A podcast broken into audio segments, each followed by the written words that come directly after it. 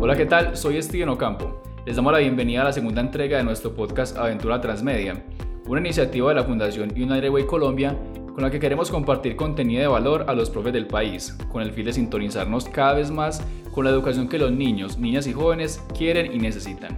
En este capítulo hablaremos sobre la educación virtual y a distancia, algunos casos de éxito y recomendaciones para su aplicación. Como ya les hemos contado, en la Fundación United Way Colombia estamos convencidos del poder que tiene la experiencia de otros para seguir aprendiendo.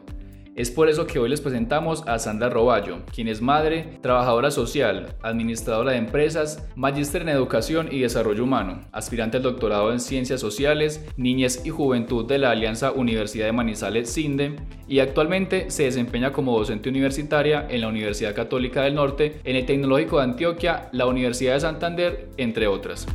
Entre todo este recorrido, hay un propósito que la mueve para seguir trabajando por la educación. Actualmente me desempeño como eh, docente investigadora y bueno, esa parte del vínculo que tengo como con estos ejercicios de formación, convencida de que la educación es la guía, el camino y la posibilidad de generar las transformaciones y de construir la sociedad que queremos. Sandra ha trabajado desde diferentes orillas en el mundo educativo, como investigadora, como docente y por supuesto como estudiante. Este recorrido le ha servido para cuestionarse sobre el momento que vivimos y adentrarse en el concepto de virtualidad.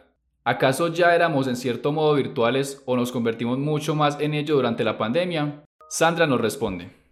Sí es cierto que la mayoría de las instituciones escolares han optado por apoyarse en recursos virtuales como estrategia para no suspender sus actividades.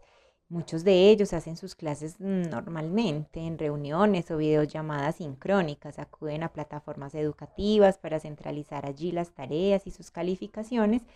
Están usando mediaciones virtuales, pero no han cambiado su modalidad. Su modalidad sigue siendo presencial. Se hacen esos ajustes, se ajustan algunas formas de la educación, pero en el fondo la esencia ha permanecido. Por eso es fundamental que tengamos esta claridad y tal vez esta claridad pues nos pueda dar también tranquilidad y ayudarnos a mejorar nuestra relación con la escuela actual. Y es que más allá de lo técnico, con Sandra también quisimos tocar aspectos emotivos de la acción de educar y mucho más cuando pensamos en lo que ha significado para muchos maestros, instituciones y familias cambiar radicalmente la manera de acompañar el proceso educativo de niños, niñas y jóvenes del país. Bueno, hoy quisiera hacer un reconocimiento a las comunidades educativas, tanto de los colegios como las escuelas de modalidad presencial, por poner creativamente soluciones ante esta situación a la que nos lleva la pandemia. También un reconocimiento a las instituciones de modalidad virtual por sentar las bases de manera de diversas maneras, de otras maneras de la educación y hacer apuestas por la democratización del conocimiento. En estos usos de las mediaciones virtuales y análogas, la didáctica y la pedagogía siguen siendo fundamentales. La educación es un proceso, no es solo un asunto escolar, es un proceso que requiere de la implicación de todos y todas.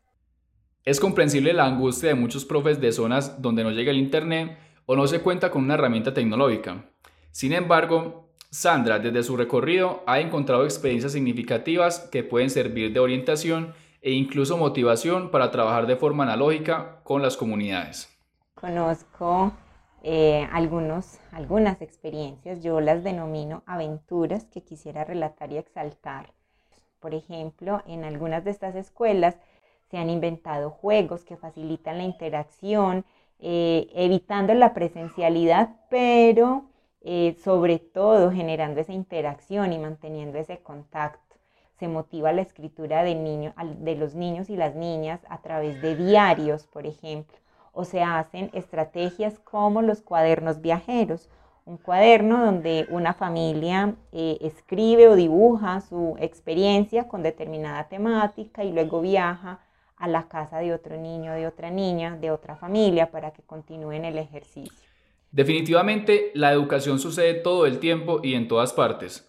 No podríamos concluir este podcast sin mencionar cuáles son las recomendaciones que los profes o agentes educativos deben considerar para trabajar a la par o en solitario alguna de las modalidades educativas que ya Sandra nos ha descrito.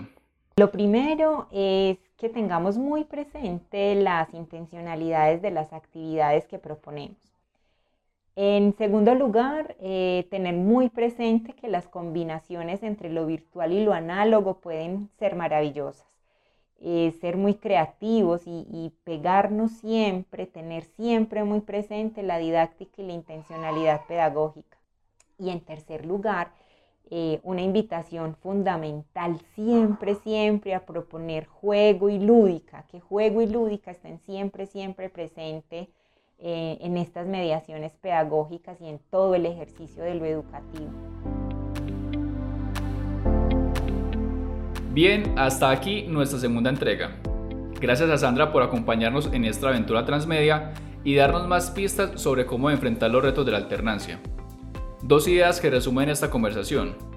Primero, como nos lo explicó Sandra, la educación es un proceso no solo escolar, requiere la implicación de todos y todas. Y segundo, que las combinaciones entre lo virtual y lo analógico puede ser maravilloso siempre teniendo presente la didáctica y la intencionalidad pedagógica. Fue un placer acompañarles en medio de su trabajo, de un merecido descanso o una buena sesión de ejercicio. Un abrazo a quienes nos escuchan y les invitamos a compartir este podcast con otros colegas y estar atentos a la continuación de este relato en los grupos de Facebook y en nuestro canal de YouTube United Way Colombia. No olviden que hoy más que nunca la tarea es de todos. Hasta una próxima oportunidad.